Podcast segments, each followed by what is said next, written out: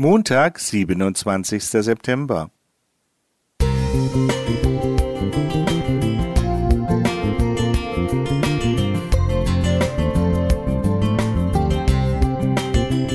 Ein kleiner Lichtblick für den Tag.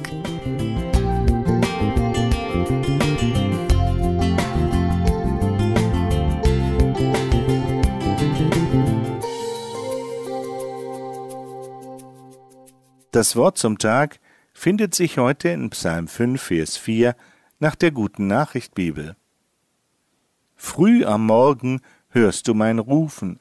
In der Frühe trage ich dir meine Sache vor und warte auf deine Entscheidung. David leidet. Er sieht die Wahrheit mit Füßen getreten und die Unheilsstifter, überheblichen Prahler, Lügner, Betrüger und Mörder mit ihrem Treiben unbehelligt davonkommen. Wie kann das sein? Probleme einer grauen Vorzeit? Spätestens seit der Bergpredigt ist bekannt, dass Rufmord auch Mord ist, dass Halbwahrheiten auch Lügen sind und ethisches Handeln mehr mit Intentionen zu tun hat, als mit der zur Schau gestellten Schokoladenseite eines Menschen. David muss Dampf ablassen und greift zum Musikinstrument. In seinem Lied der Anklage und Sehnsucht spitzt sich die Lage zu.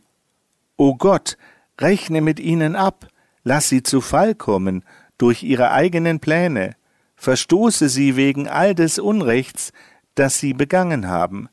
Gegen dich lehnen sie sich auf. So der Vers 11.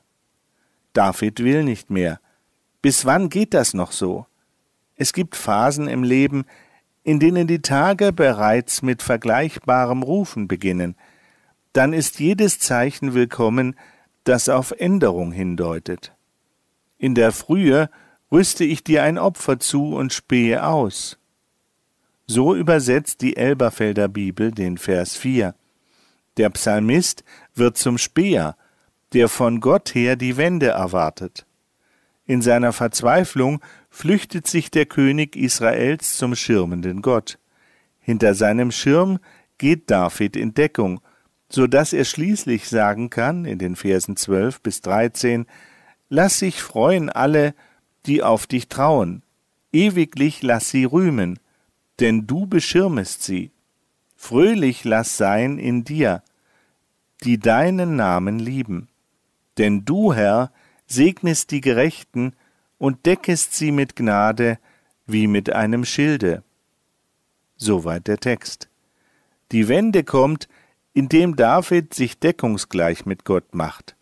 Es ist zunächst keine äußere Wende. Davids und Gottes Feinde treiben weiterhin ihr Unwesen, sondern es ist eine innerlich vollzogene Wende. David grenzt sich von seinen Negativerfahrungen ab und macht sich wahr vor Gott. In Vers 9 heißt es nach Buber, Du leite mich in deiner Wahrhaftigkeit. Manchmal bleibt uns nichts anderes als das Spähen nach Gottes Gegenwart und nach seiner Führung.